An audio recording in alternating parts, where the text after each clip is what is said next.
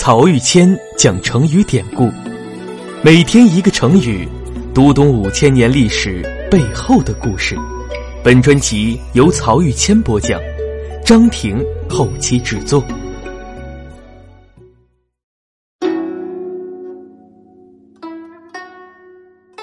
这一讲我们分享两个成语：自知之明和门庭若市。这两个成语是关于齐国大臣邹忌和齐王的。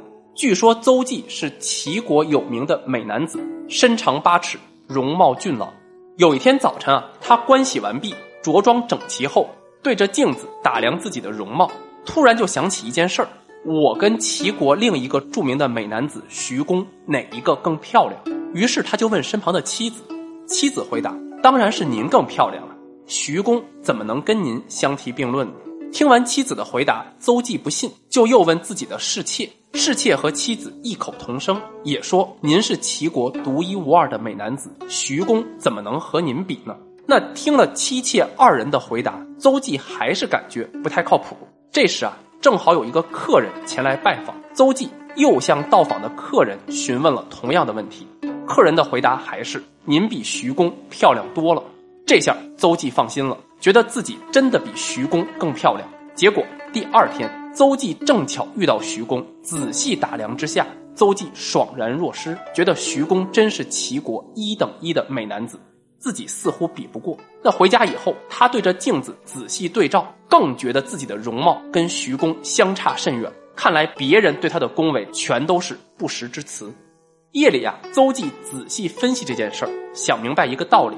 而且他不是自己想明白就算了，而是在上朝的时候把这个心得分享给了齐王。他对齐王说：“前几天我心里琢磨，自己和齐国著名的美男子徐公，谁的容貌更漂亮一些？我把这个问题先后问了我的妻子、侍妾和登门拜访的客人，结果他们无一例外都回答说：您比徐公漂亮多了，他根本无法和您相提并论。但是当我自己面对徐公的时候，才知道我的容貌根本没办法跟人家相比，但这么明显的事实，为什么大家都不对我讲真话呢？我经过一夜的分析，认为我妻子觉得我更漂亮，是因为她心里偏爱我；我的侍妾说我漂亮，是因为她畏惧我；到我家拜访的客人说我漂亮，是因为他有求于我。因为评价的人各自的立场和对我的态度，事实呢就这样被颠倒了过来。而如果没有亲眼见到徐公，我也就被蒙在鼓里，看不到真相。由此啊，我想到大王您治国理政。现在我们齐国地方千里，有一百二十多座城池，大王您后宫佳丽无数，没有谁是不爱您的；朝廷内外的大小官员，没有谁是不畏惧您的；四境之内的民众商旅，没有谁是不有求于您的。这样看来，您受蒙蔽的几率比我大多了呀。齐王一听，此言有理。于是下令，无论是朝廷官员还是市井百姓，能当面向我提出意见、指正我的过失的，就获得上等的赏赐；不敢当面劝谏，而通过书信的方式向我提意见的，就能获得中等的赏赐。那些既不敢当面提意见，也不敢写谏书，而只是在背后批评的，被我知道了，也可以获得下等的赏赐。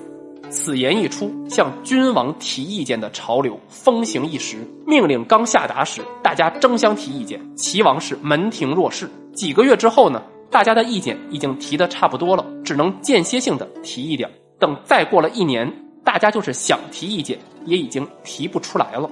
而齐国的政治也因此昌明强盛。燕国、赵国、韩国、魏国看到，都前来齐国朝觐。《战国策》的作者评论说：“这就是所说的战胜于朝廷啊！”从邹忌比美以及邹忌和齐王的这段对话当中，就产生了两个成语：“自知之明”和“门庭若市”。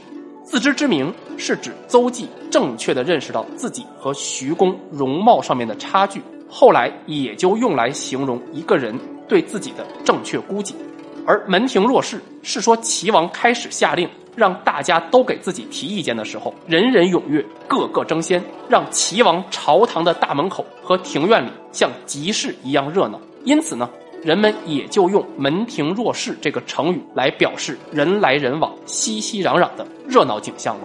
这两个成语和邹忌跟齐王的故事也被《古文观止》这部书选入，题目就是“邹忌讽齐王纳谏”。而今天许多地方的语文课本啊，也将这篇文章收录了进去，所以很多朋友对他都是不陌生的。最后，我想说的是，邹忌比美和齐王纳谏，很可能并不是真实发生的历史，而是《战国策》的作者夸张性的文学描述。但是，其中所反映出的政治思路却是值得借鉴的。